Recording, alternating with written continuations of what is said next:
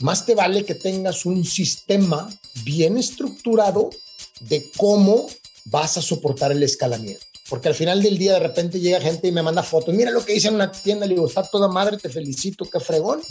Pero ¿cómo vas a hacer esto en 1500 clientes, cabrón? ¿Cómo vas a hacer esto en 7000 puntos de venta de conveniencia? ¿Cómo vas a hacer esto en 200 Walmart? Entonces, repite la estrategia. Dime qué método vas a usar o qué sistema de trabajo. Dime cómo le vas a generar valor a ese Walmart o a ese grupo de clientes, porque esa es la forma correcta para que el scaling pase.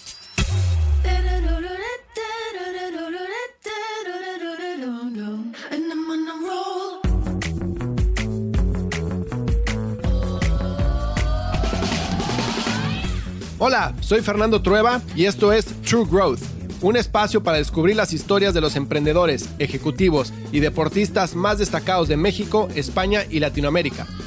Con este podcast busco compartir la experiencia de gente inspiradora que ha conseguido salirse del molde y ha luchado incansablemente para conseguir sus sueños.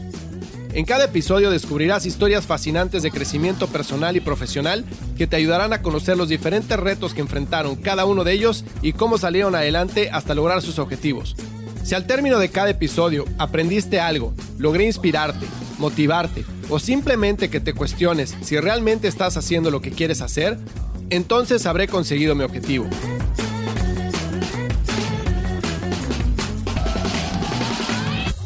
Hola, hola, ¿cómo están? Bienvenidos a un episodio más de True Growth. Hoy tengo como invitado a David Benítez. David es el CEO y fundador de una empresa llamada Latino Factor, que se encarga de distribuir productos latinoamericanos en el mercado hispano en Estados Unidos. Bueno, Latino Factor empezó operaciones en 2007 con únicamente una marca, la cual distribuían, una bodega y cinco personas en la compañía. En 2017 la empresa tenía más de seis bodegas, una tropa de más de 100 camiones y más de 200 SKUs que distribuyen en el mercado americano. Para darles un poco de perspectiva de las marcas que distribuye David con su compañía, distribuye las bebidas más exitosas del mercado latinoamericano, como lo son Fanta, Coca-Cola, Joya, Sprite, Fresca, Jumex, Topo Chico, entre otras. Adicionalmente, distribuyen botanas como Takis, y bueno, muchos otros productos que son sumamente exitosos en, México. Y bueno, David, además de ser un, gran emprendedor y sumamente exitoso, tiene una visión de las cosas que la verdad a mí me encanta, una visión del propósito y una visión de, cómo se debe operar una compañía que creo que va a ser de muchísimo valor para todos los que nos escuchan.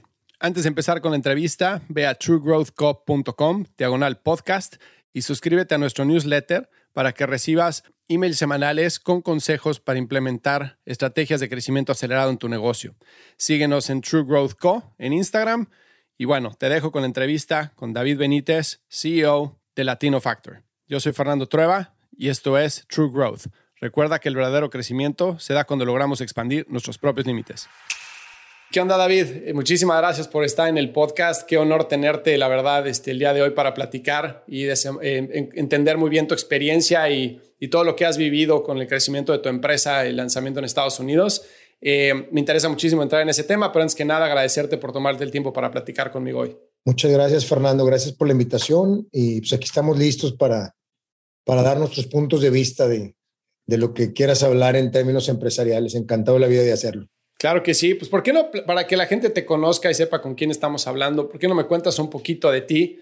Tu trayectoria, obviamente tuviste muchísimo éxito en el lado corporativo, alcanzaste puestos muy altos en, en empresas como Barcel y Bimbo, este, y después saltaste al emprendimiento, ¿no? Pero me podrías contar un poquito de tu trayectoria, de cómo empezaste en el mercado de, productos de consumo y cómo fuiste creciendo y, y más adelante cómo decidiste lanzar tu empresa.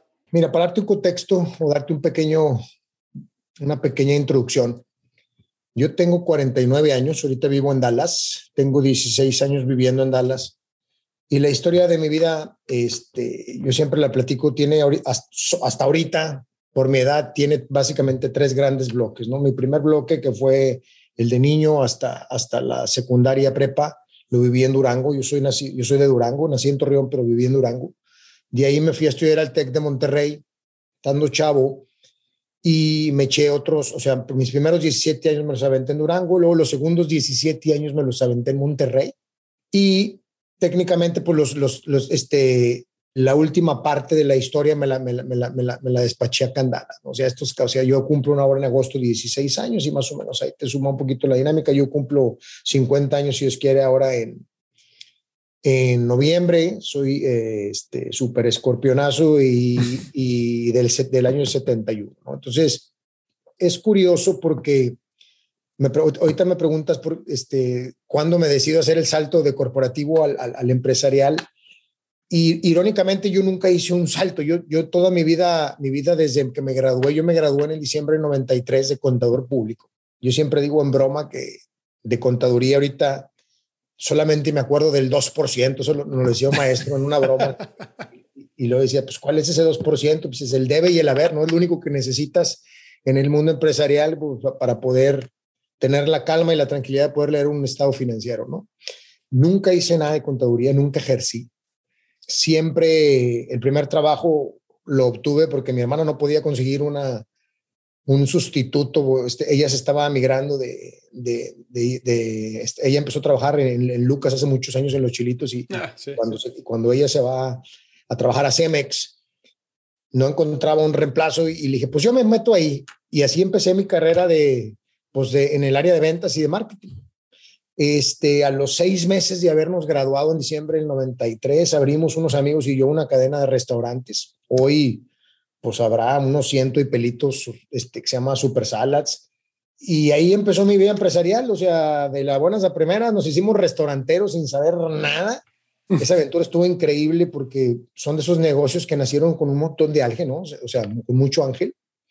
Entonces, toda mi vida yo, yo, yo trabajaba en, en, una, en, una, empresa de lunes a viernes y el sábado y el domingo, como teníamos turnos en los restaurantes, a mí me tocó, yo viajaba mucho por mi posición de ventas, entonces a mí me tocaba normalmente la, la friega en el restaurante porque yo me tenía que aventar los fines de semana. Pues imagínate a los 22, 23, 24 años que estás en la mera edad del, claro. del reventón. Eran unas friegas brutas porque cerraba a las 10 y media, 11 de la noche teníamos que hacer corte de caja y la madre, y de ahí nos íbamos al, al, al, al, reventón. Entonces, este, yo, yo te pudiera decir, yo creo que por 10, 3, unos 13, 14 años de mi vida trabajé 7 días de la semana. En una etapa muy joven donde no, no ves ni siquiera pues el desgaste o el esfuerzo. O sea, digo, claro. eran unas friegas, ¿no? Pero este, al final fue un aprendizaje. Entonces, yo desde chavo, yo vi, yo, yo creo que el sentido empresarial es algo que, que tiene que ver mucho en, en, la parte formativa de una familia.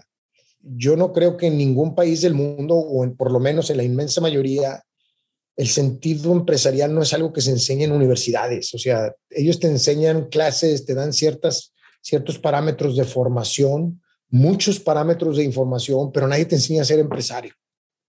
Yo lo vi mucho con mis papás y para mí era normal. Yo mi primer negocio, aunque fue informal, pero me fue súper bien. Yo era DJ a los 15 años cuando estaba en high school y, y, hice un montón de dinero haciendo eso, porque íbamos y tocábamos en una fiesta, y luego unos 15 años y luego una quinta, nos la pasábamos de puro reventón, pero pues cobrando un chorro, que éramos la única empresa en Durango o el, la única, el único grupo de gentes que, que teníamos el equipo para poder tocar una fiesta con esa dimensión.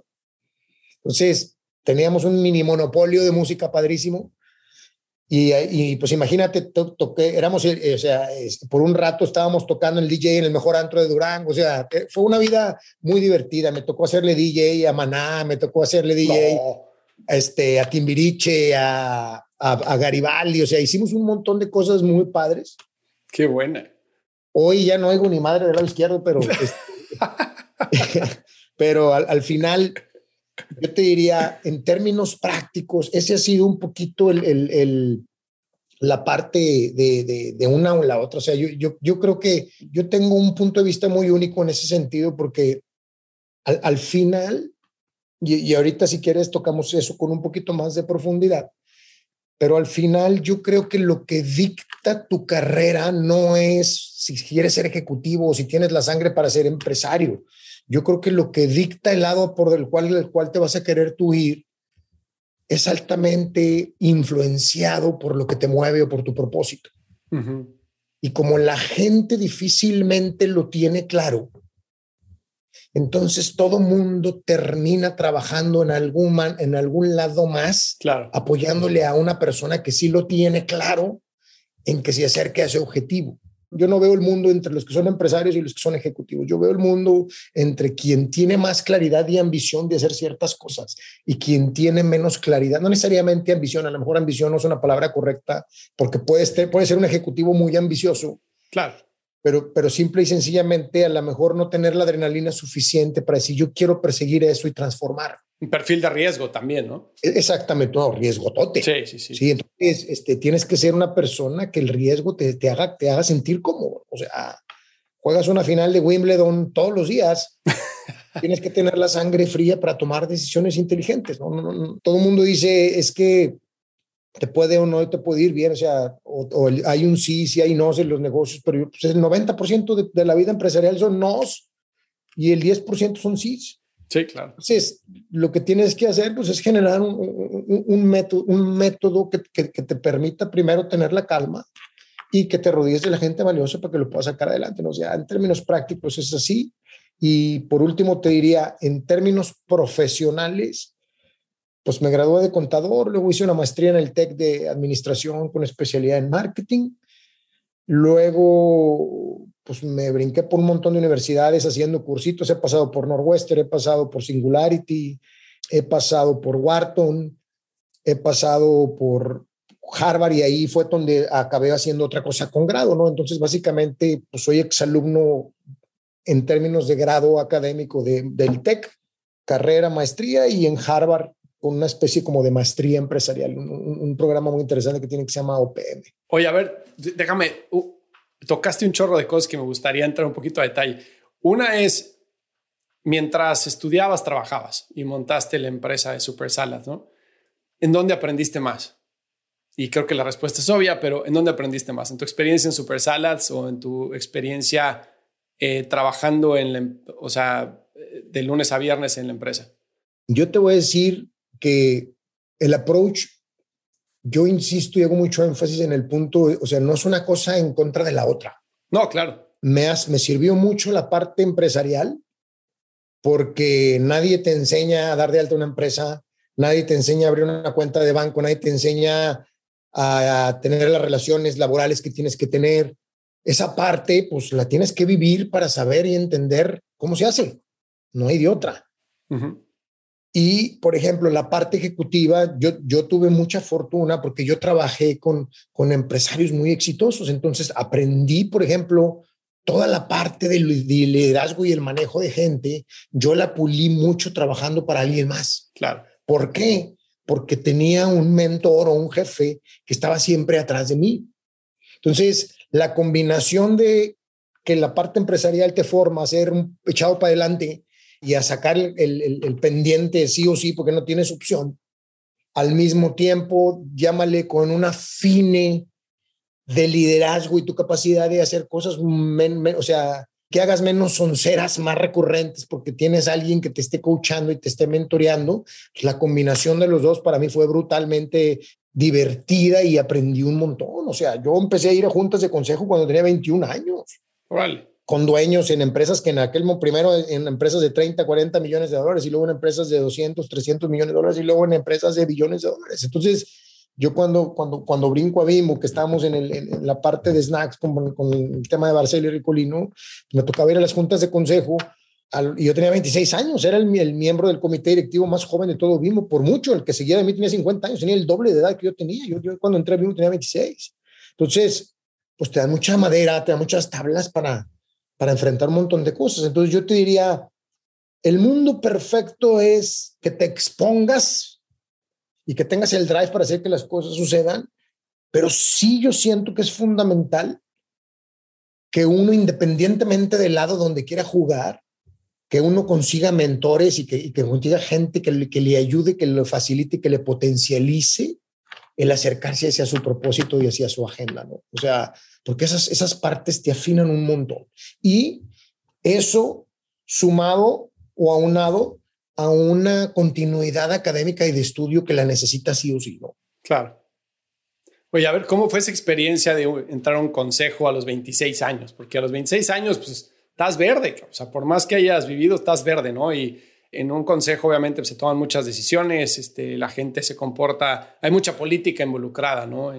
En, las, en las, conversaciones y, no es fácil de leer, ¿no? Entonces, ¿cómo enfrentaste tú el reto de, de ser la persona más joven? Un consejo desde un punto de vista de, primero, pues que tu voz se escuche, ¿no? Porque puedes estar ahí, pero de ahí a que te hagan caso y es otra cosa, ¿no? Que tu opinión se tome en cuenta y que, lo que la información que presentes, las recomendaciones que presentes o por lo que votes sea tomado en cuenta. ¿Cómo le haces para ganar esa credibilidad y para contraponer el tema de edad, falta de experiencia contra capacidad, que la tenías claramente, ¿no? Mira, yo te contesto con lo siguiente. Yo, yo cuando estuve en empresas y todavía aquí, o sea, en términos empresariales, yo te diría, yo siempre entendí una cosa que a mí me quedó clara desde muy joven. Y yo siempre me he guiado por el mantra de decir, let the numbers do the talking, ¿no? O sea, si tú hablas mucho y haces poco, pues vas a perder credibilidad en algún momento del tiempo.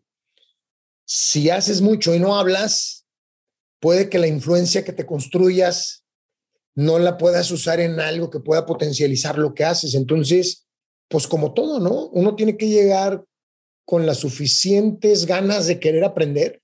Dos, yo te diría con la suficiente humildad de saber escuchar, porque todo mundo piensa que hablando se hacen más cosas. Yo te diría, se, se hacen más cosas escuchando que hablando.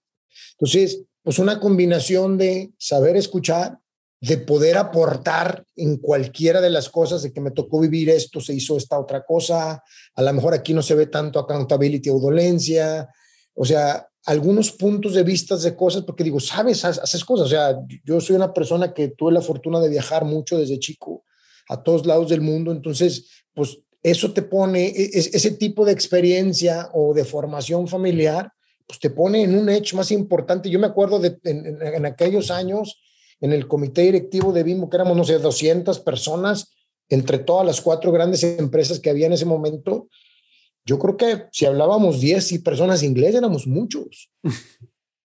Entonces, aquí es donde la, preparación personal y tu formación previa a todo esto, los viajes con tus papás, el viaje de backpack que te aventaste a Europa, o sea, todas esas cosas que, que, provocaste en tu hacer personal, aquí es donde te dan un montón de ventajas que a lo mejor no las ves, pero te sirven un chorro. Claro. ¿Sí? ¿Por qué? Pues porque te dan calma, estás expuesto a foros, estás expuesto a otras cosas. Entonces, yo te diría la capacidad de escuchar, aportar, querer aprender, aceptar cuando alguien te da una crítica, tomarla como tal y, tratar de, yo, siempre procuré que cuando tenía una crítica, darle seguimiento de regreso, ¿no? Decir, oye, este, en la junta pasada tú me aventaste tres, cuatro, cinco semanas después, ahí está un correo donde me dijiste que corrigiera estas dos cosas, aquí están corregidas, o me hiciste esta sugerencia, y ya lo chequé, y gracias, si funcionó, ya lo probé, no, no funcionó. Entonces, el, el que traigas el hambre de, de, que te importe, ¿no? O sea, porque, o sea, no, no cualquiera cierra los círculos, ¿no? O sea, los negocios siempre tienen que ser vistos como círculos y siempre que se empieza una conversación, una gestión con un cliente, alguna crítica constructiva, un feedback, pues es un círculo que se abre y se tiene que cerrar. Y los verdaderos buenos ejecutivos y los verdaderos buenos empresarios son aquellas personas que saben cerrar sus círculos. Y esa parte que acabas de mencionar ahorita de que te importe, creo que es clave, ¿no? O sea, hay, es, o sea, poner, sea lo que sea que estés haciendo, ya sea que seas un ejecutivo, que seas un emprendedor, que estés jugando con tu hijo, que estés haciendo lo que sea, tienes que poner cuerpo y alma en lo que estás haciendo, ¿no? Para que salga adelante. Sí, sí, sí, sí porque, mucha, mucha gente te da la impresión de que, de que, de que está oyendo, pero, pero no, no te escuchan, o sea, no, o sea, es un trabajo, ya, se acabó. Entonces, sí, luego se echan por atrás, porque mira, hay que tener la piel dura, porque muchos consejos es pura política. Sí hay números y sí hay cosas, pero muchas decisiones que se toman no son prácticas y ni son pragmáticas. Entonces, por eso es fundamental que los números te, te defiendan. Tienes que buscar que la forma, que el resultado te ampare sí o sí. No siempre te va a acompañar, pero yo creo que si no te acompaña, tienes que decir por qué y qué vas a hacer para corregirlo y cómo te aseguras que no vuelva a pasar. O sea, tienes que tomar ese tipo de mentalidad, ¿verdad? Porque no siempre, no siempre te va a acompañar el número, pero por lo menos siempre tú tienes que tratar de provocar algo que lo busque. Claro. Y algo que mencionaste también en, al principio fue tienes que tener como la calma, ¿no? Este, cuando eres empresario tienes que tener la calma. Hay veces, o sea, nueve de diez te van, van a ser nos, uno va a ser sí, pero hay que tener la calma y la metodología para poder lograrlo, ¿no? ¿Qué te funciona a ti para tener esa calma? En el estrés del emprendimiento, en tantos nos, tantas puertas que se cierran, pocas que se abren. ¿Qué te funciona a ti como metodología o como práctica, rutina que, que te ayuda a calmarte para tomar decisiones? Yo creo que la calma te la genera la claridad. Si tú sabes que tu propósito es ser el mejor futbolista en la historia latina del mundo o en la historia del fútbol, y eres Messi o eres Cristiano Ronaldo y realmente eso es lo que te mueve, pues sabes que vas a hacer ejercicio, sabes que tienes que preparar, sabes que tienes que buscar este, equipos competitivos, sabes que tienes que rodearte de amigos futbolistas, o sea, es como cuando haces una charla en público, velo así. Si tú haces una charla en público y no tienes una idea del tema que vas a hablar, pues obviamente vas a estar nervioso, por más bueno que seas hablando en público, porque no tus, tus argumentos van a estar vacíos. Entonces, voltealo al revés en tu propia instancia, en tu propia persona, y si tus propios argumentos están vacíos, pues obviamente vas a estar intranquilo y la intranquilidad siempre se proyecta. Pero si realmente te apasiona algo y lo vas a buscar, a lo mejor por la primera entrada no le entras, pero por la segunda sí, o por la tercera, o por la cuarta, por la quinta, pero, pero siempre te levantas con esa chispita de decir, voy para allá. Y ese nivel de claridad te lo da. Y segundo, pues encuentra un hobby o encuentra alguna actividad deportiva que te permita desfogarte cuando los días no te salen bien. Fíjate, últimamente yo tengo como cinco o seis años haciendo yoga, mucha yoga. Y hace, hace como cinco o seis años me hizo una maestra que se me quedó muy grabado, me dice, la yoga es una práctica. Dice, hay días que vas a hacer cosas extraordinarias y hay días que no te va a salir nada pero eso no significa que no estés avanzando. Entonces tienes que tener la calma para poder discernir, porque cuando las cosas no te salen, eso no significa que, se te, te tienes que desviar de lo que realmente estás buscando, ¿no? Digo, ya me puse muy filosófico, pero te pongo esa analogía porque me gusta. Yo hago, yo de repente pienso mucho en eso que me dijo, porque ahí, ahí corro, me gusta jugar racquetball, me gusta jugar pádel, me gusta jugar pickleball, me gusta jugar tenis, le, le hago ahí el todo lo, y aunque toda mi vida he jugado reportes de raqueta, hay veces que juego, por ejemplo, ayer jugué pádel y jugué del carajo. Y un día anterior jugué extremadamente bien. Entonces, es lo mismo. Un día vas a salir a vender y no vas a vender ni madre. Claro. Un día no vas a hacer nada y te da una llamada telefónica y vas a vender un chorro. Entonces, lo, lo, importante es que siempre tengas ese espíritu que te mueve y esa chispa que te mueve la tripa que te empuje hacia adelante para que cuando los strikes lleguen o los nos lleguen, los puedas librar con mucha facilidad. Y alguna actividad física que te permita balancear un poquito tu cabeza y ponerte en contexto otra vez para que te realinees. Y que va mucho de la mano con lo que está diciendo de la claridad, ¿no? Si tienes la claridad de a dónde vas, puedes sacar una, bueno, puedes evaluar si estás yendo en la dirección correcta, haya sido bueno el día o no haya sido bueno, ¿no? Es como cuando estás invirtiendo en la bolsa. Si te enfocas en el resultado del segundo, pues probablemente te espantas y vendes, pero si abres el foco y ves el tren de hacia dónde va la gráfica, probablemente aguantes, ¿no? Y te da razón para aguantar si es que sabes hacia dónde el resultado que estás buscando, ¿no? Así es. Mira, velo tú así. Los mejores empresarios, o por lo menos los, los más exitosos, son largoplacistas. O sea, no puedes construir cosas extraordinarias que duren de la noche a la mañana. Eso no existe. Claro. O sea, todo el mundo me dice, ay, qué bonito negocio tienen y ay, qué, qué historia la sí, sí, pero nadie, nadie nunca me ha preguntado, oye, ¿y qué tantas friegas te pusiste? Sí, claro. Todo cuesta, pero yo creo que hay que darle claridad al proceso porque hay, este, se lo mencioné el otro día cuando eh, Héctor, tuve la charla con, con, Héctor, el de Soy, que, se lo, que, que, nosotros hacemos negocios con Soy Water y con muchos de los proveedores con los que hacemos negocios, todo el mundo quiere crecer las marcas, quiere este, arrebatar este, anaqueles, o sea, quiere, quiere hacer, buscar cosas extraordinarias, pero yo siempre digo a la gente, pero sí está bien que generes valor, el valor hay que buscarlo, provocar y generar, pero tiene que haber siempre una forma sistemática de hacerlo, porque si no después tus números van a ser un, una grafiquita de un ataque al corazón, ¿no? Claro.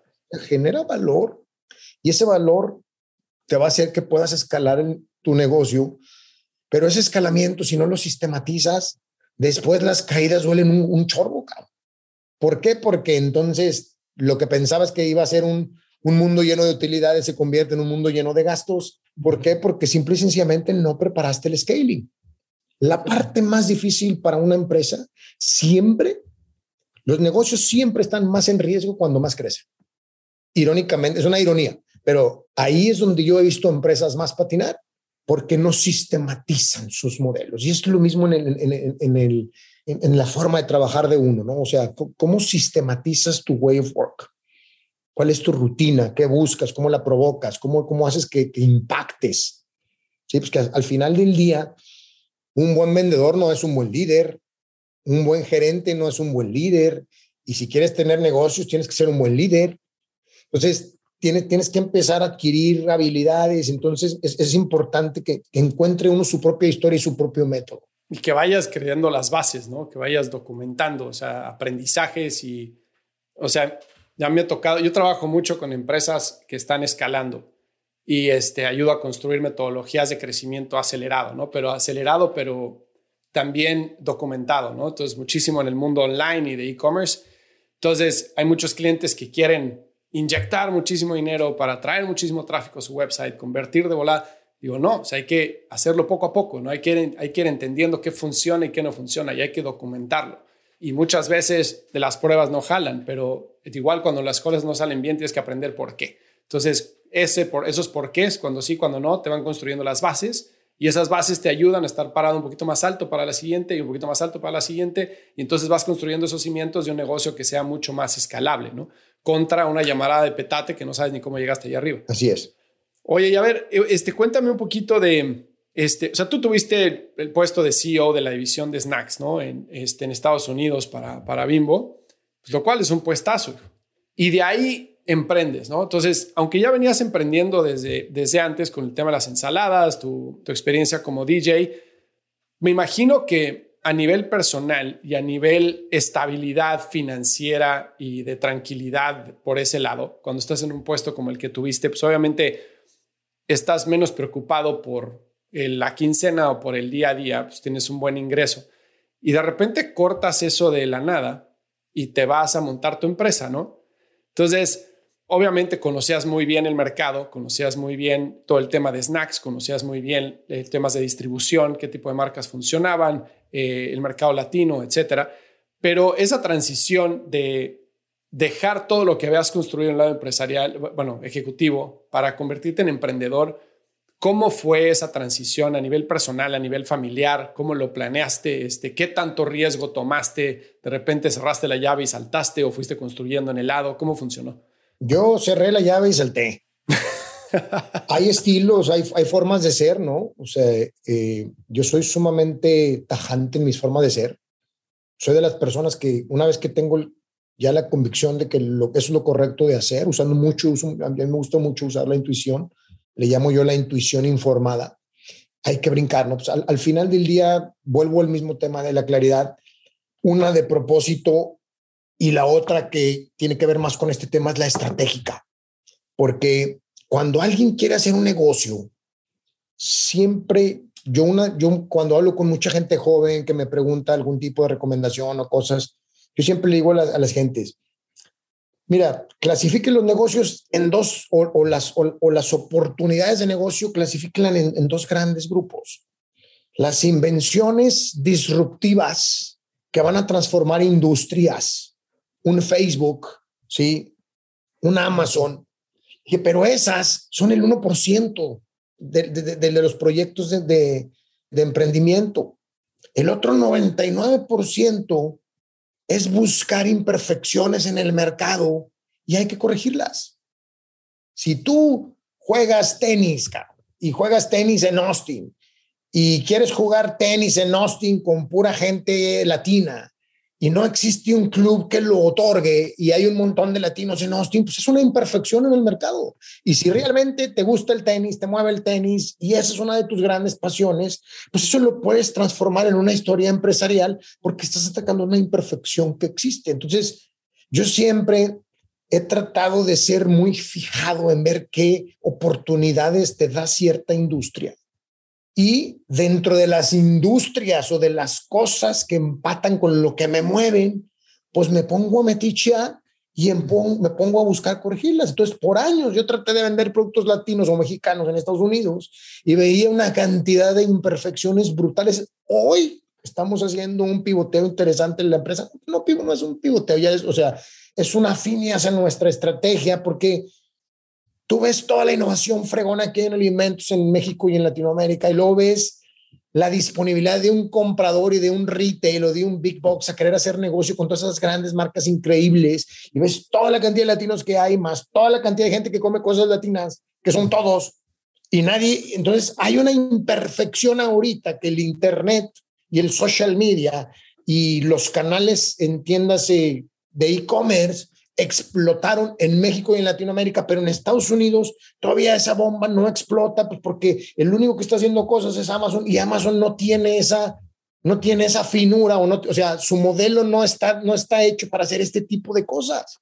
Entonces, hay una gran imperfección que nosotros ahorita nos, nos vamos a aventar a corregir porque oye, hay un montón de productos increíbles, unas hamburguesas de atún, eh, eh, atún a la mexicana, pero en hamburguesas, por ejemplo, hay una empresa muy bonita que, este, de un amigo de Mazatlán que hace padis de atún, o sea, hamburguesas de atún y salchichas de atún. Se llama Rosonero, su empresa. Está padre, está interesante el proyecto. Es algo funcional, es algo good for you, con fórmulas de tipo mazatlecas ricas.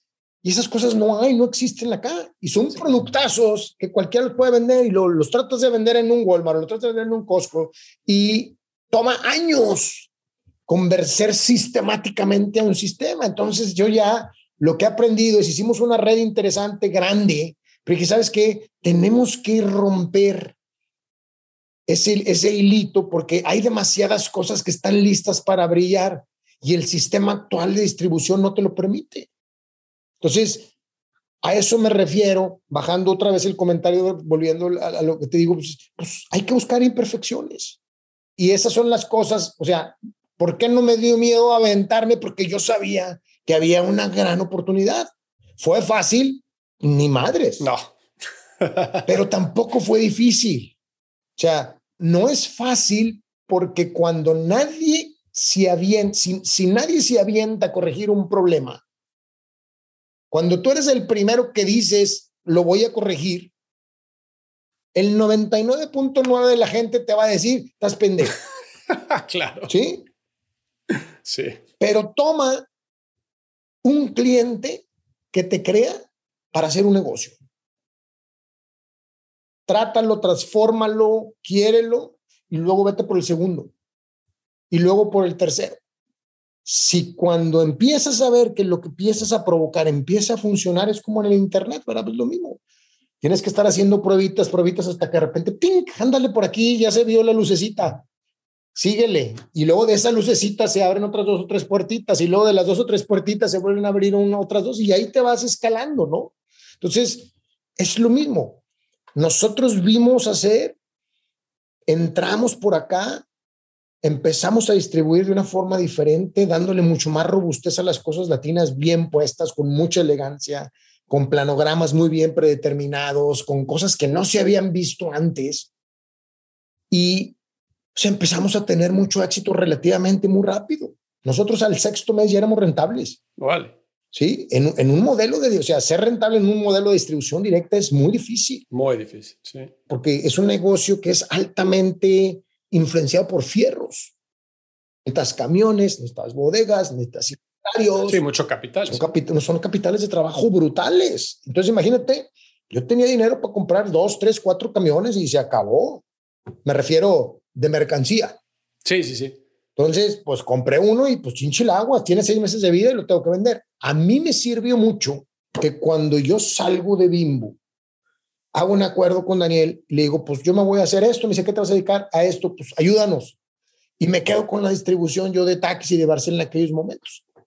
Y no, hicimos un plan de cinco años y como estaba enfocado y, y, ya traía un poquito de chapuza porque había ya, ya me había tocado construir esa marca por siete años, pues me, me fue relativamente más fácil medio exponencializarla, porque ya sabía que se movía, por qué, qué es lo que tenía que hacer, qué, tenía, puntos tenía que influenciar.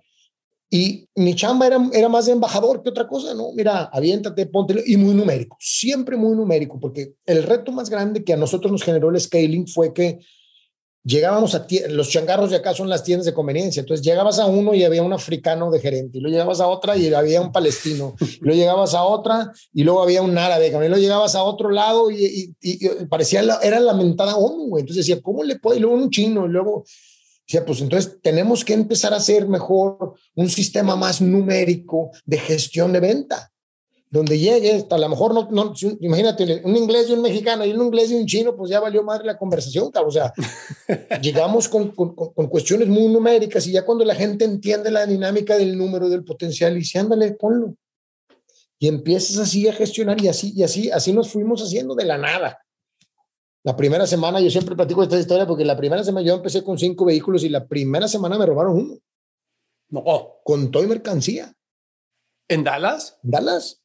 No jodas. Entonces, es lo que te digo, no, no te puedes desmotivar, no te puedes salir a ayudar. Tenía seguro, yo sabía que estaba protegido, más no sabes cuándo te lo van a pagar.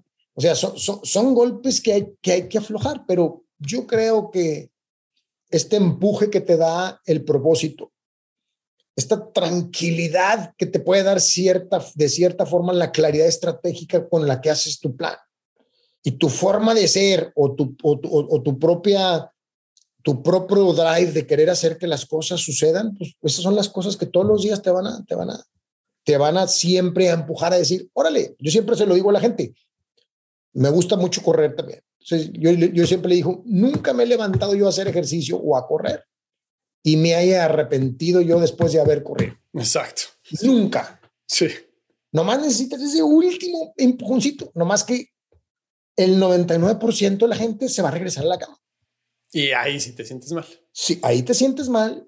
Y ahí es donde se hace la gran diferencia entre un güey que sí quiere, pero que sí quiere de a de veras, y un güey que pues es mediocre o que digo, ya me estoy yendo muy, muy, yo, yo me fui al otro extremo, pero pues es que o eres o no eres, cabrón. Sí, exacto. O le brincas o no le brincas. Si el resultado todo el mundo lo quiere. Si el resultado todo el mundo lo quiere, pero lo que importa del resumen, mira, yo no sé, yo ya me aventé un maratón y la chinga del maratón no es correrlo, eso es lo más fácil. La chinga del maratón es la preparación. Sí. Entonces, es lo mismo en el mundo empresarial. El negocio tuyo, inclusive tu puesto ejecutivo, es una consecuencia de lo que hagas todos los días. No es, ay, güey, soy súper brillante. Yo siempre le inculco mucho a mi hijo, ahorita mi hijo ya se va de carrera. Digo, acuérdate de una cosa, siempre. Cuando hay inteligencia y hay hambre, siempre el hambre se va a comer a la inteligencia. Siempre. Si tienes inteligencia y tienes hambre, nadie te va a parar. Pero nunca jamás pienses que la inteligencia te va a subsanar la falta de hambre. Porque yo como tu papá te puedo comprar un montón de cosas, te puedo preparar, te puedo mandar un chorro de escuelas, pero la única cosa que no puedo hacer es inyectarte hambre. Esa te la tienes que inyectar tú solito. Sí, por supuesto. Y eso es un poquito, pues, eh, al, final del día. Es, esa gente que se, levanta a correr, pues es la gente que, que tiene hambre. Completamente de acuerdo. 100% de acuerdo. Y esa hambre muchas veces cuando te ha ido más o menos bien en la vida, es, es difícil inyectársela a los hijos, ¿no? Porque muchas veces el hambre hay que vivirla, ¿no? O sea, hay que, o sea, sí, obviamente hay gente que nace con hambre, pero hay gente también que, pues cuando no conoces el otro lado de la moneda, es, es más difícil encontrarla por ti solo, ¿no? Pues mira, sí, la respuesta es sí. Por eso, en algún momento hay que dejar a los hijos volar solos y hay que dejarlos que, que se den de topes, O sea, ellos necesitan encontrar sus propios problemas y necesitan encontrar su propia forma de resolverlos. Y yo también te digo, no, no por el hecho de que tengas o no tengas, tienes menos o más hambre. Hay veces que yo he llegado a lugares donde a lo mejor que yo hoy, gracias a Dios, tengo los medios y hay otra a lo mejor que no los tiene, no porque él tenga menos medios que yo, tiene más hambre que yo. Sí, de acuerdo. Eso no tiene absolutamente nada que ver. Pero yo sí te diría, eso tiene que ver un montón en la parte de formación familiar. ¿Sí? De, qué forma tú quieres educar y quieres formar a tus hijos, porque si quieres en algún momento que tengan un sentido empresarial, se lo tienes que formar. El otro día me decía mi hija que quería, me dice que ella quiere ser psicóloga, ¿no? Y luego ahora quiere ser abogada. digo, mira, ya sabes que de chicos van cambiando ahí su dinámica, ¿no? Digo, tú trata de brincarle o trata de hacer algo que realmente te guste, te encante y te mueva. Y ya cuando sepas, encuéntrale una imperfección a esa industria o ese mundo y empieza una empresa. Me dice, no, papá, es que yo no quiero hacer, tener empresas. Le dije, mira, te voy a explicar una cosa.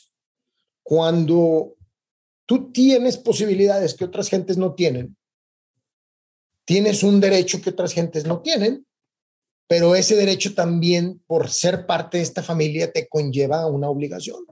Entonces, yo, les, yo siempre los he buscado formar esa forma de decir, ¿quieres seguir contando con los derechos que te da vivir en esta casa? Estas son las cosas que vas a tener que hacer de regreso, porque nosotros algún día vamos a faltar. Y tú tienes la preparación y tienes la capacidad y tienes esta intuición de tomar riesgos, de salir adelante por tus propios medios y segundo, tienes una responsabilidad moral de apoyar un, montón de personas que no tuvieron las mismas oportunidades que tuviste tú. Claro. Y eso es un poquito cultural, ¿no? Ese ejemplo que te estoy poniendo lo puedes poner, aplicar en un montón de cosas. El chiste nada más es, el hambre se la enseñas a la gente desde mi óptica Fer, dándoles claridad en su propósito. Porque si, si realmente les ayudas a tus chavos o a, a la gente que trabaja contigo y a tus equipos a que descubran ese propósito, se vuelve esto una maquinaria de conversaciones similares sin querer cambiar el mundo. Y esas cosas se vuelven imparables. ¿Por qué? Porque hay la misma dinámica. Yo siempre que entrevisto a una persona, y le digo, las entrevistas van con el departamento y de talento. Dije, conmigo son las charlas de convergencia de propósito. Porque a lo mejor puedes tener todas las tablas para, y puedes ser el mejor pelado para esa posición, pero si el propósito tuyo y el de la empresa no convergen, estamos perdiendo el tiempo. ¿Y cómo lo descubres? ¿Cómo descubres a alguien que tiene propósito y cuál es? Mira, he entrevistado, yo creo que ya cientos de personas yo te puedo decir, cuando tú le preguntas a alguien cuál es tu propósito, ya en una definición muy clara de lo que es un propósito y cómo es, yo te pudiera decir que nadie me ha contestado con claridad así, siguiendo ya, ya, ya siendo ahora sí más papista que el papa, ¿no? Pero este... Sí. Hay gente que sí más o menos sabe a, lo que huele, ¿no? O sea, hay gente que, que de repente te, te, te, lo explica de una forma más contundente, pero yo lo que veo y busco más en las personas es, le digo, platícame tu historia, platícame los valores de tu casa, platícame los valores tuyos, qué te gustó de lo que te enseñaron tus papás. O sea, son charlas mucho más de valores y de, y de, y de aspiraciones. ¿Qué te mueve? ¿Qué no te mueve? Si no te mueve algo, ¿qué vas a hacer para corregirlo?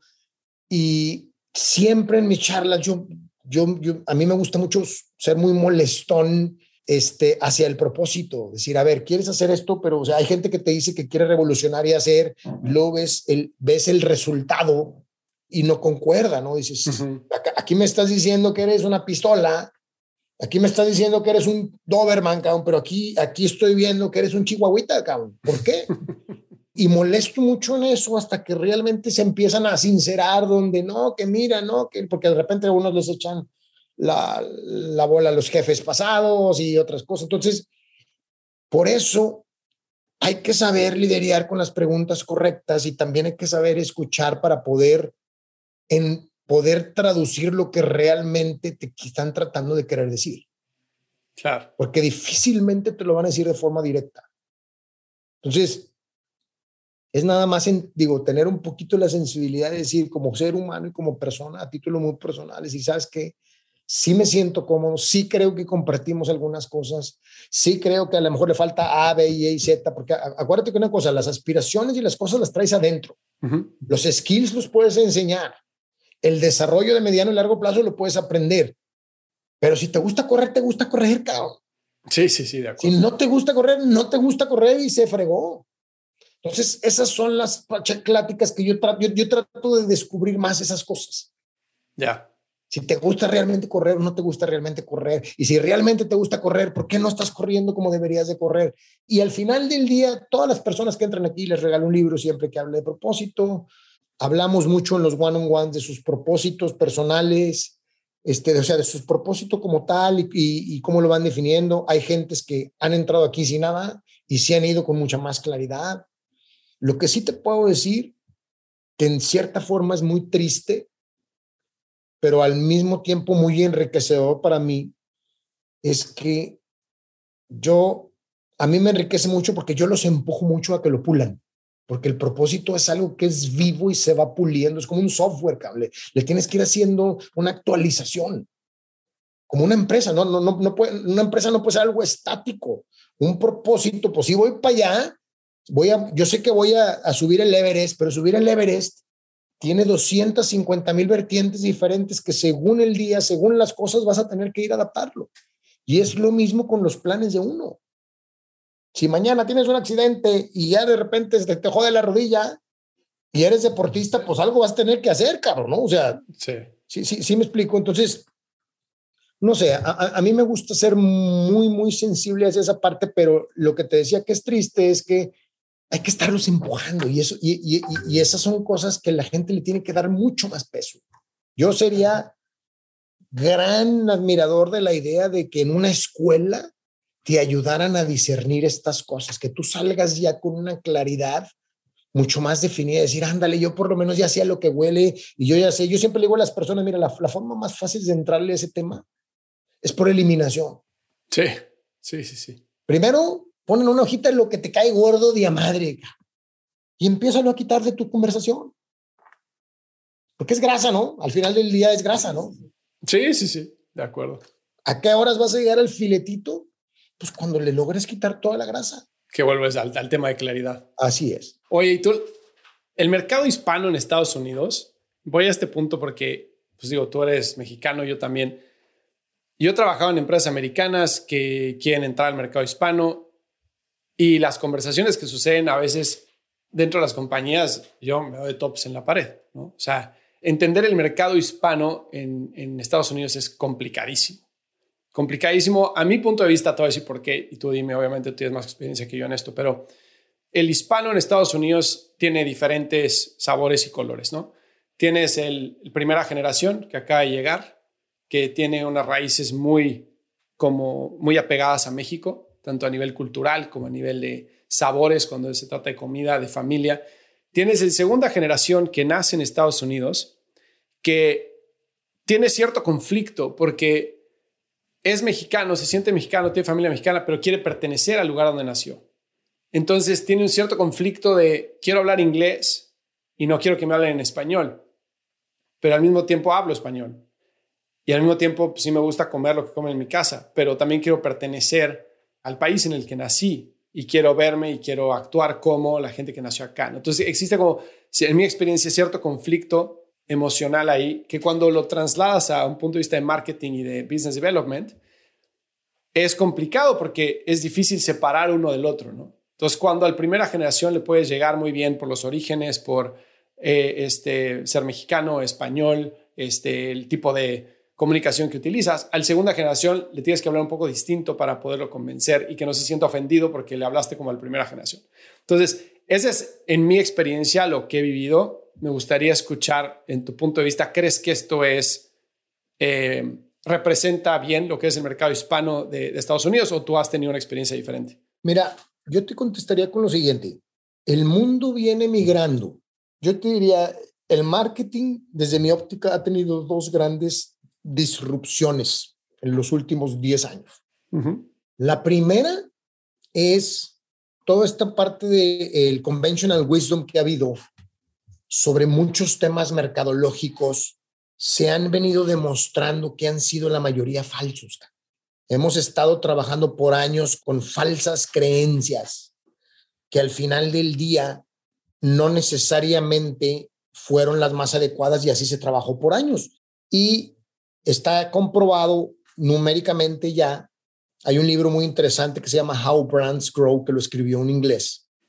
Y este cuate una de las cosas que dice, mira, al final del día, si quieres que una marca sea relevante, lo que necesita, o sea, el, acuérdate que, que para que una cosa pueda tener influencia sobre la otra, tiene que tener dos cosas, ¿no? Tiene que tener una correlación y tiene que tener una causa, correlation and causation, ¿no? estadísticamente hablando. Hay veces que una cosa explica la otra o hay veces que una cosa la correlaciona pero no la explica, ¿no?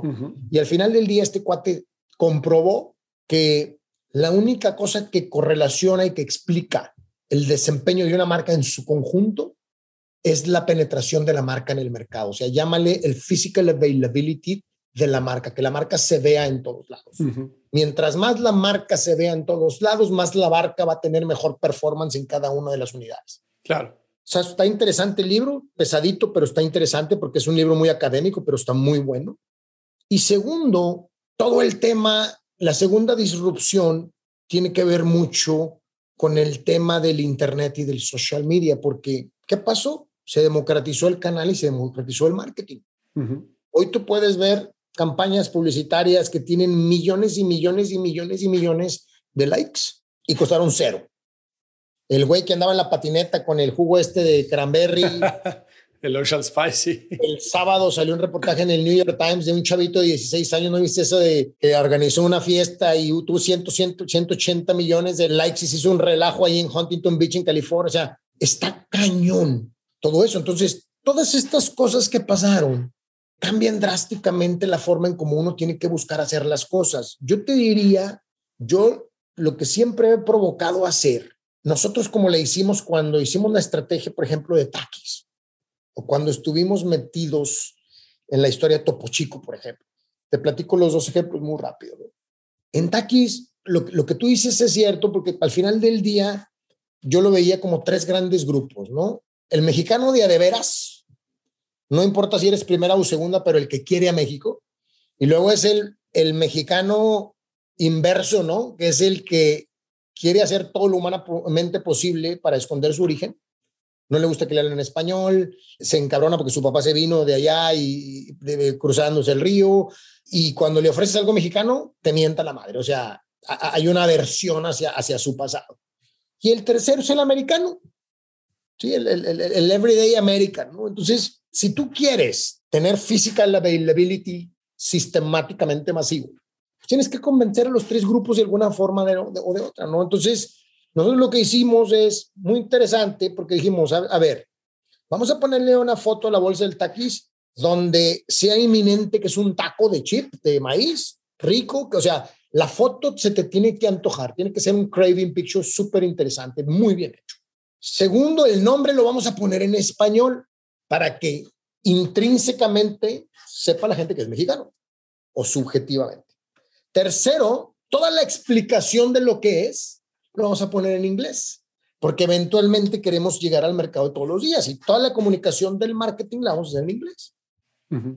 Pero primero voy a ir a jugar a los estadios que juegan los equipos del fútbol mexicano, o sea, voy a ir a las carnicerías y voy a ir a las primeras cosas y ahí, si vamos a jugar fútbol con la selección y jugamos en el Estadio Azteca, pues tenemos que ganar, ¿no? Entonces, hicimos toda una estrategia muy bien estructurada, táctica, pero arriba de una estrategia muy interesante, donde sabíamos que era una estrategia de 7, 8, 10 años. Decía, tenemos que tener validez, no podemos agarrar validez desde el día uno acá, si no la tenemos acá. Entonces dijimos, aquí nuestra autentificación se consolida, estos güeyes en el puente, para que estos los consuman eventualmente en el mediano plazo. O yo, yo, yo, yo siempre lo, lo, lo, lo, pusimos así. En el caso de Topo Chico fue algo muy parecido. Topo Chico venía haciendo muy bien las cosas, pero solamente tenía distribución en supermercados.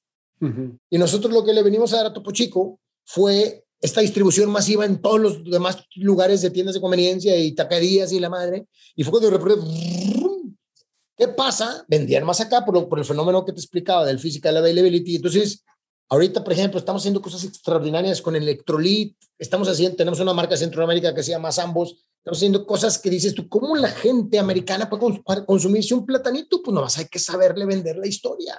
Pero yo te, los, te lo resumo en esto. El marketing, desde mi óptica, tiene que ser una cuestión muy de, muy de gente, muy humana. Es una cuestión menos antropológica y más sociológica más de gente y menos de datos. A, mí cuando viene alguien y me empieza a explicar que el segmento entre 15 y 30, la madre, a ver, está siendo muy antropológico, güey. Aterriza esto de una forma mucho más dinámica y mucho más práctica que pueda tener eco con la gente. Qué diferente es que si le explicas a la gente por qué, mira, esta marca, Sambos, es de esta familia y esta familia tuvo un sueño y este sueño, taca, taca, taca, hay una historia. Claro. Y luego hay un producto y luego hay una serie de actividades alrededor del producto y luego hay una máquina de distribución que está buscando hacerlo. Ahora llévate estas dinámicas a los negocios de Internet. Es exactamente lo mismo. El physical availability acá es de ejecución. Acá el physical es el availability, es de conversión. Y que te encuentres. Exactamente. Hay que provocarla y hay que encontrarla. Pero no hay que ser tampoco tan, desde mi óptica, eh, obviamente, ¿verdad? A mí lo que me ha funcionado mucho es tratar de, de que tengas un concepto simple, con eco, muy elegante, que sea una historia creíble, que cuando la gente la pruebe diga, sí, ándale, lo que me dijo este güey tiene razón, y se quedó corto. ¡Wow! ¡Qué producto! ¡Wow! ¡Qué servicio! ¡Wow! ¡Qué cosas! Claro.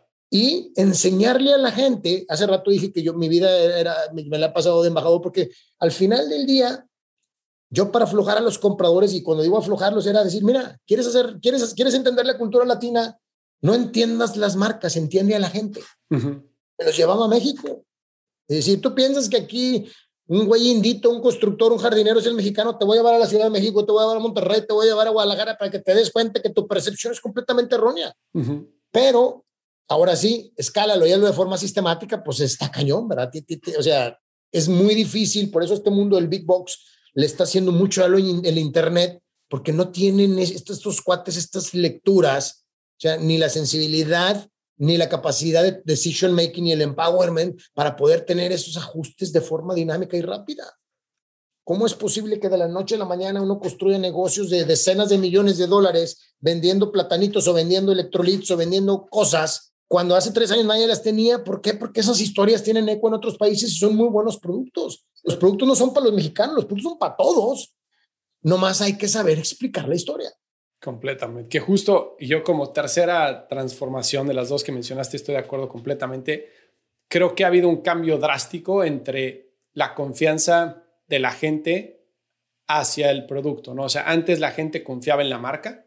Este, siento que eh, los grandes presupuestos, Coca-Cola, Nike, etcétera, por tener physical availability, tenían mucho más probabilidad de que la gente los probara, ¿no? Pero... Las carteras, ¿no? Porque tenían las, campañas más grandes, las campañas más grandes. Ah, sí, bueno, por supuesto, por supuesto. Pero después tienes productos de, que empiezan sin poder hacer tanto ruido porque no tienen tanto presupuesto, pero que se enfocan mucho en la experiencia.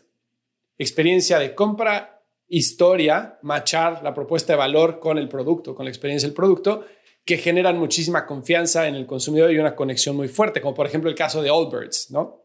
Allbirds o Everlane o ese tipo de marcas que empiezan muy nicho en industrias sumamente grandes y competidas, como es la de moda, el de calzado, el de bebidas, etcétera, pero que traen un producto diferenciado con una historia muy clara y que a la hora de conectar con el consumidor ofrece una experiencia muy buena de producto, de compra, de seguimiento, y entonces generan esa como lealtad con los early adopters que después, por esta democratización de la publicidad por medio de redes sociales, de internet, etcétera, es donde viene el alcance y entonces empiezan a ganar un poquito de, de, market share contra las grandes marcas. ¿no? Entonces creo que la consistencia entre la marca, la historia y, la experiencia con el producto creo que se ha convertido clave. Fíjate, el otro día tuve una charla justamente de su, hablábamos de nichos. Yo lo que le decía a esta persona e, es, es que pensar en que una marca es un nicho es un error. Cuando tú hablas de un nicho, lo único que estás hablando es de una marca que no tiene scaling, es todo. Sí, exacto. Pero tiene alto grado de autenticidad. Por lo tanto, esa autenticidad te crea comunidades muy leales. Uh un Patagonia, sí, ese, ese tipo de cosas que dices, por ejemplo, esta empresa de tenis On por, eso te digo, el, mundo está migrando de un mundo, de un mundo antropológico a un mundo sociológico y a eso me refiero.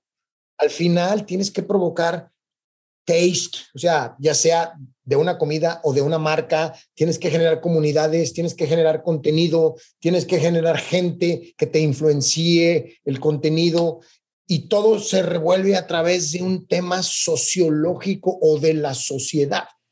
Claro no un tema antropológico de target markets, ni de edades, ni de cosas. Sí, sí, 100% de acuerdo. O sea, hay que conectar. Hay que conectar. Hoy hay muchos medios, hoy ya no es una excusa decir, no, no lo puedo vender en ningún lado, porque hoy lo puedes vender en Amazon o lo puedes vender desde la cochera de tu casa sin ningún problema. En todos lados. En todos lados. Eh, hoy ya el canal ya no es una excusa. Hablamos de las democratizaciones de las campañas de marketing y de los canales de distribución. Todavía hay regulaciones y hay cosas que no lo permiten, pero el COVID le puso un acelerómetro, le puso un golpe de aceleramiento a esas cosas brutales. Hoy tú ves campañas de empresas que quieren vender alcohol, porque hoy casi el 20% del alcohol ya se vende online. Pre-COVID no existía eso. Sí. Entonces, si tú en tu empresa no logras pivotear, estar preparado y hacer cosas disruptivas, pues te va a cargar el payaso. Sí, completamente. Completamente, porque, porque el COVID, pues es un Black Swan, ¿verdad? Son, son, son de esos eventos que pasan cada 100 años, claro. Como la nevada en, en Texas. Imagínate, o sea, esas cosas empiezan a ser, fíjate, el COVID y luego la nevada. Nosotros el año, en los últimos 12 meses, en términos de distribución tienda por tienda, para nosotros COVID, irónicamente, y dicho con todo el respeto del mundo, porque yo perdí a uno de mis mejores amigos durante COVID, fue una bendición para las empresas de bienes de consumo, ¿no? O sea, fue un consumo brutal para los que teníamos negocios de, fuera de on-premise, ¿no? Luego se viene una nevada y luego se nos vino un tornado aquí en Dallas. Han estado pasando cosas y luego se nos vino hace una semana una, un aguacero brutal. Entonces, empiezas a ver primero llamadas de atención de la naturaleza donde le dicen, ya bájenle, nos la estamos acabando mal plan. Segundo, empiezas a ver cada vez más señales y ejemplos de que tienes que tener modelos de negocio que sean flexibles y gente que esté dispuesta a aprender y a reinvertirse en horas o en días. Sí. Si yo te digo, y aquí tenemos 110 camiones y de la forma de la mañana tienes un montón de cruces y anden en 14 centros de distribución y de repente llega COVID y ahora tienes que tener uno abierto y uno cerrado, uno abierto y uno cerrado, te cambia. A lo mejor cuando tienes tres camioncitos no hay bronca, pero ya cuando lo tienes de forma gradual y o sea, ya grandota dices, ay cabrón, ¿cómo le hago? Pues ese cambio lo tuvimos que hacer de un día para otro.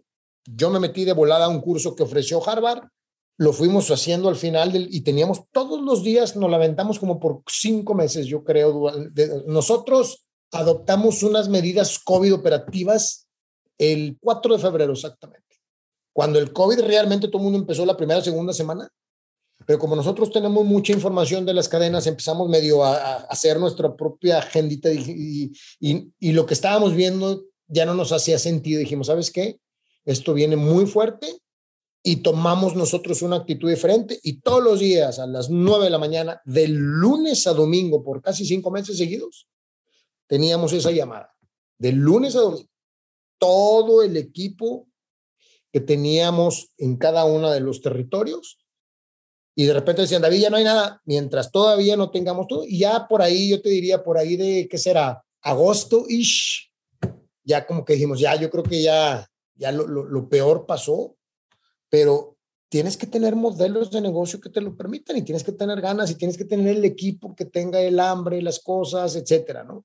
Y el liderazgo, porque decirle a la gente que se conecte en sábado y en domingo en la mañana no es fácil, ¿no? Mira, nosotros tenemos unos análisis bien interesantes que le hacemos a las personas, unos estudios, y es bien interesante porque nosotros nos, cuando contratamos a una persona nos fijamos mucho en su perfil, este estudio que lo hace un grupo que se llama Thomas, siempre te estudia tu perfil, con, creo que son nueve tipos de perfiles con cuatro grandes grupos.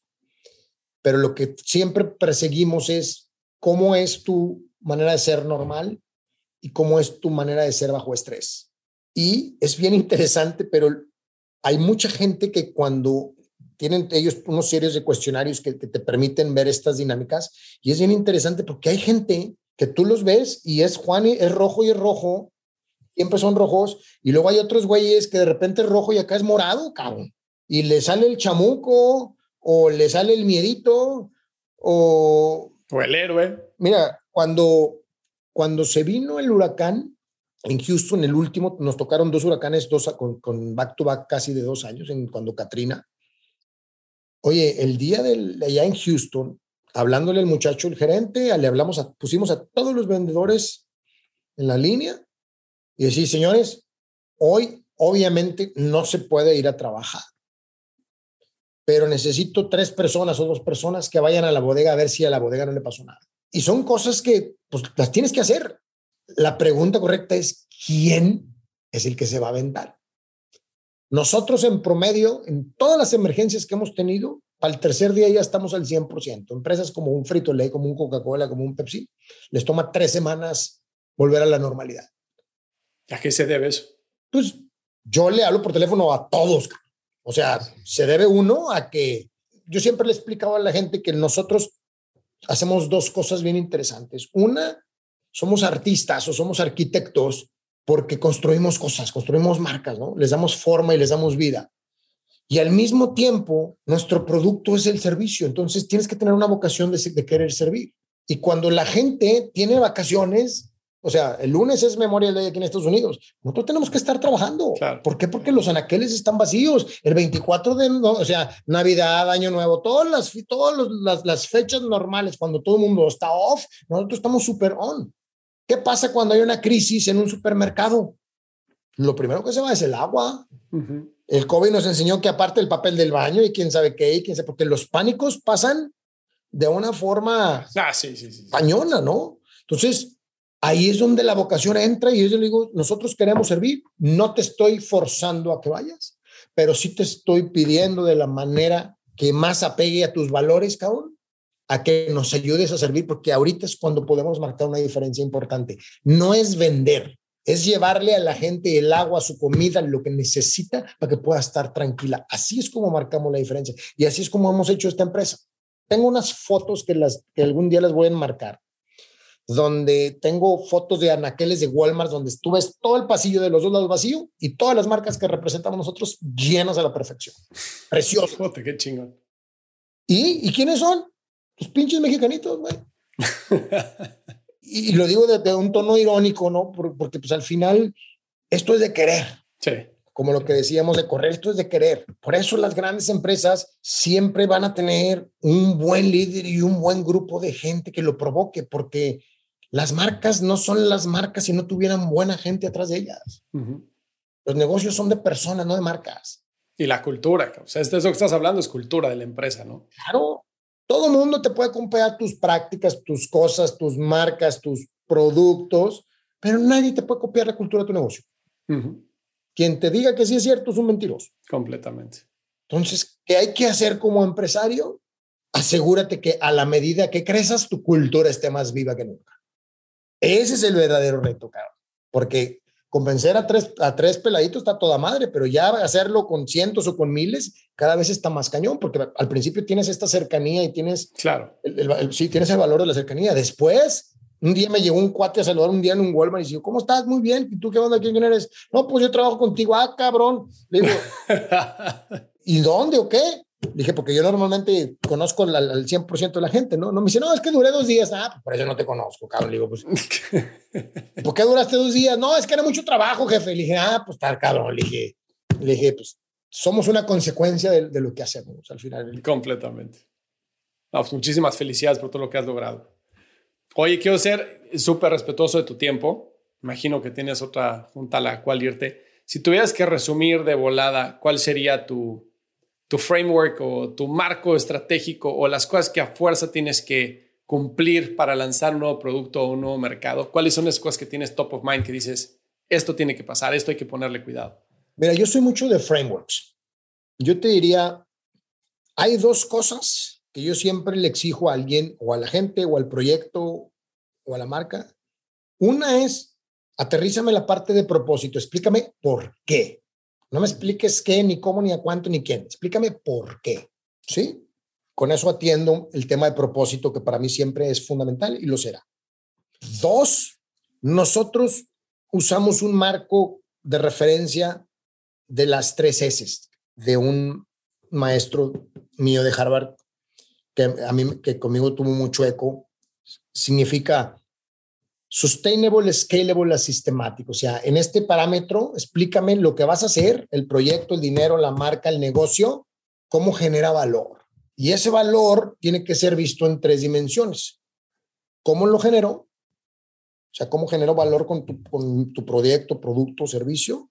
Luego, cómo capturas ese valor, o sea, cómo lo cobras. Y luego, cómo lo sostienes a través del tiempo. O sea, porque el generar valor, a su vez, tiene tres grandes dimensiones. Ese es el primero. Segundo es, yo siempre pongo el ejemplo del sastre, ¿no? A lo mejor yo soy el mejor sastre y te puedo vender un traje carísimo, 10 mil, 15 mil dólares, pero entonces invítame a escalar y a producir 100 mil trajes, o sea, mi negocio genera valor, lo captura y es sustentable, pero no es escalable. No todos los negocios son escalables, la inmensa mayoría son, pero no todo es escalable. Y tercero, más te vale que tengas un sistema bien estructurado de cómo vas a soportar el escalamiento. Porque al final del día de repente llega gente y me manda fotos. Mira lo que hice en una tienda. Le digo, está toda madre, te felicito, qué fregón. Pero ¿cómo vas a hacer esto en 1500 clientes, cabrón? ¿Cómo vas a hacer esto en 7000 puntos de venta de conveniencia? ¿Cómo vas a hacer esto en 200 Walmart? Entonces, repite la estrategia. Dime qué método vas a usar o qué sistema de trabajo. Dime cómo le vas a generar valor a ese Walmart o a ese grupo de clientes, porque esa es la forma correcta para que el scaling pase. Y yo, y yo no uso más, o sea, yo, yo me fijo mucho en la parte de valores y de propósito y en la parte sistemática de creación de valor para sostenerlos. No necesitas más. ¿Crees en las cosas no escalables al principio para probar un concepto? Mira, siempre la sustentabilidad te endereza el rumbo, para bien o para mal. Hay veces que creces, creces, creces y de repente pues, rácatelas. Sí. ¿Sí? Por eso hay que, hay que ser muy numéricos en las cosas, porque pues esos los números son los que te van a ir dictando el camino. Pero yo te diría, o sea, siempre es relativamente fácil entender algo cuando algo te está funcionando. Si tú vendes comida y el producto no está bueno, está más o menos bueno, pues híjole, necesitarías un montón de suerte. Claro, sí. No es suerte para que se quede. O sea, en el Internet es diferente porque hay veces que tu propuesta es muy avanzada para el entendimiento de la propuesta. Eso no significa que la propuesta sea mala. Simple y sencillamente, a lo mejor, ¿cuántos negocios no hemos visto que cinco años después, cuatro años después, Tesla es uno de ellos, carros eléctricos ha habido por un montón. O sea, sí, claro. Mi maestro de Harvard Estrategia siempre decía, una vez que tú tienes la claridad de tu estrategia bien definida, lo siguiente más importante en tu estrategia es la secuencia de tu estrategia. Claro, el timing, sí. Porque tienes que saber para dónde, ¿verdad? Y, exactamente cuándo y cómo y dónde. Y hay que ser muy finos y arrastrar el lápiz para provocarlo. Entonces yo te diría, sí, yo soy un fan del scaling, pero yo soy más fan del sustainability, porque es como el gente, ¿quieres tú tener independencia y libertad económica? No busques dinero, busca algo que provoque transformar algo y por añadidura vas a resolver ese problema. Sí, como resultado. Entonces, yo te diría, el scaling siempre va a ser una consecuencia de algo sustentable bien hecho. Todo el mundo, si tú te fijas ahorita, la mayoría de la gente es scaling, scaling, scaling, scaling. Si una empresa no es rentable, en algún momento se va a morir. Sí, por supuesto. Sí, por supuesto. Todas estas cosas que han pasado se han mantenido vivas porque hemos tenido mercados bondadosos con un exceso. El mundo está, está montado en, en los últimos cinco años en el exceso más grande de capital en los balance sheets que ha tenido en la historia de la humanidad y eso ha condescendido a muchas malas empresas que sobrevivían. Sí, sí, por supuesto, por Pero que no te quepa la menor duda que la inmensa mayoría se van a morir porque no tienen sustainability si no pivotean lo suficiente, ¿verdad? Porque todo el mundo habla de Airbnb, pero Airbnb ha pivoteado su negocio cinco o seis veces. Sí. Oye, Amazon, Amazon perdió dinero 20 años, pero tenía un cash cow como AWS que lo sostenía a flote, ¿no? Así es. Pero digo, aquí nos podemos aventar 250 horas. Sí, claro, por supuesto. O sea, yo encantado de la vida, digo, siempre, siempre buscando, al, final yo lo que busco es que la gente crea en sí misma. a mí me gustaría cerrar con lo siguiente, mira, no es uno contra el otro, no es ejecutivo, no es empresario. ¿Quieres hacer algo importante en la vida y aprovechar que de alguna forma Dios te puso aquí por algo? Encuentra qué es ese algo y asegúrate de transformarlo y hacerlo grandote. Yo lo traduzco así, mucho foco en la parte de sustentabilidad de las cosas, o sea, porque hay gente que, te dice que es futbolista y luego el otro día quiere ser doctor y luego el otro día, entonces, esos son los propósitos de mentiras, ¿verdad? El big bullshit, ¿no? Sí. Tú me dijiste, ¿por qué te aventaste? Cerré, cerré un día la puerta y abrí otra luego, luego. porque yo siempre le digo a la gente, al final, tiempo después, siempre te vas a dar cuenta que sabes más de lo que piensas que sabes y eres capaz de mucho más de lo que piensas que puedes hacer. Nomás hay que aventarse, ¿verdad? Es lo mismo que el que fue a correr y el que no fue a correr, ¿no? Yo no conozco a nadie que se haya aventado y que se haya arrepentido. Conozco a muchos que no se aventaron y se arrepintieron. Así es. Por eso yo te diría, al final, yo siempre le digo a la gente, el problema que tenemos desde mi óptica como sociedad no es tener la capacidad de poder brincar de aquí a aquí.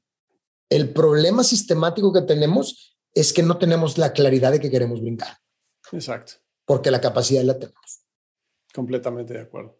Pues David, te agradezco enormemente el tiempo y la plática. ¿eh? De verdad, muchísimas gracias por contar tu historia. Bueno, aquí en la orden, este, y si quieren meterle algo de datitos aquí, nuestra página es latinofactor.com. Cualquier crítica, compra siempre será bienvenida y, y pues aquí estamos, ¿no? Haciendo nuestra luchita. Muchísimas gracias, David. Si encontraste valor en este episodio, cuéntale a alguien. Y si no, también cuéntale a alguien. La mejor forma de ayudarnos es compartiendo tu opinión.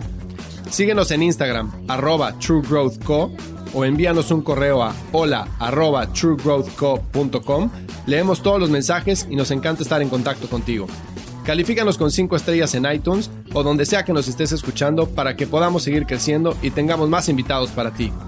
Menciónanos en Instagram y comenta lo que más te gustó de este episodio. Puedes encontrar las notas y referencias mencionadas en este episodio en truegrowthco.com diagonal podcast. Muchas gracias por escucharnos. Yo soy Fernando Trueba y te espero en el siguiente episodio de True Growth Podcast. Mientras tanto, sigue creciendo.